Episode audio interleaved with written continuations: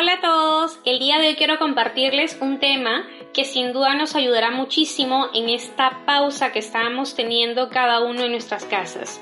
Liderazgo en tiempos de crisis. Ninguno de nosotros sin duda estaba preparado para este tipo de cambio en nuestra rutina, este giro repentino en nuestra vida. Desde los que trabajamos de manera independiente, los que forman parte de una empresa o los que lideran organizaciones. Y es que las crisis llegan así, sin que las llamen, y nos llega a todos de la misma manera, abrupta. Y la manera como se gestione definirá el futuro de nuestro entorno. Henry Kissinger, uno de los políticos norteamericanos más influyentes en la década de los 70, decía sobre la crisis, mi agenda está llena para que haya una crisis la próxima semana. No puedo tener una crisis.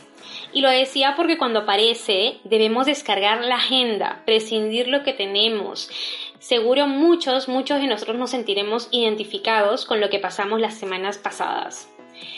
Ante eso tenemos dos caminos. O nos adaptamos o simplemente nos derrumbamos. Así de simple. Y al adaptarnos, aceptamos y accionamos.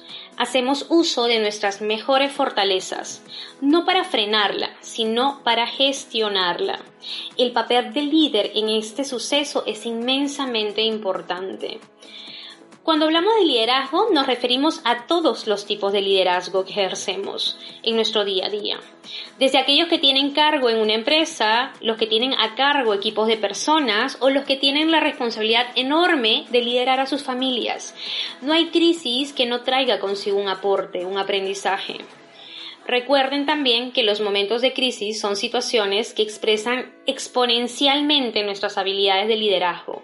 Por ello, debemos de verlo también con ojos de oportunidad.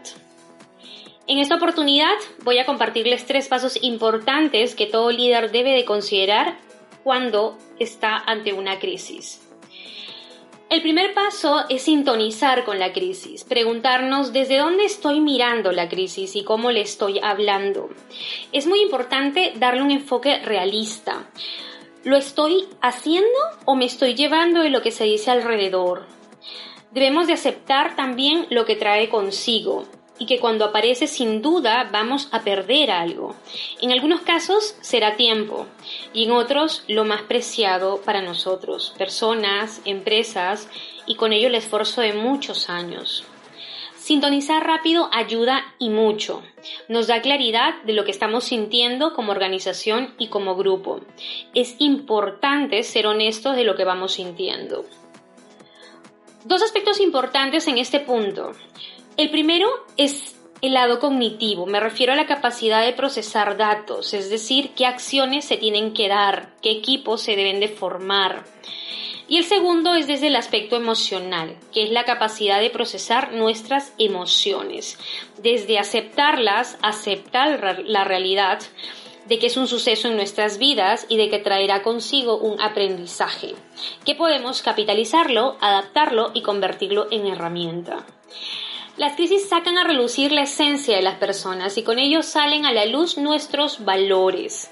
Es importante detenernos un momento y preguntarnos si son los mismos valores que nos han estado acompañando a lo largo de nuestra vida.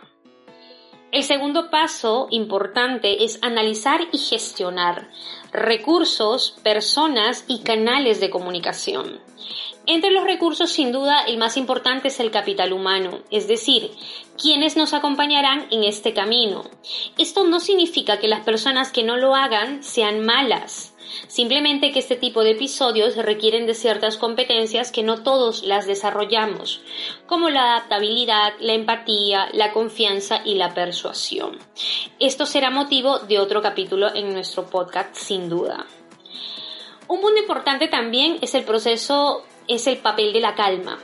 Un líder que transmite calma transmite seguridad y claridad, que en un mundo de caos e incertidumbre es sumamente necesario.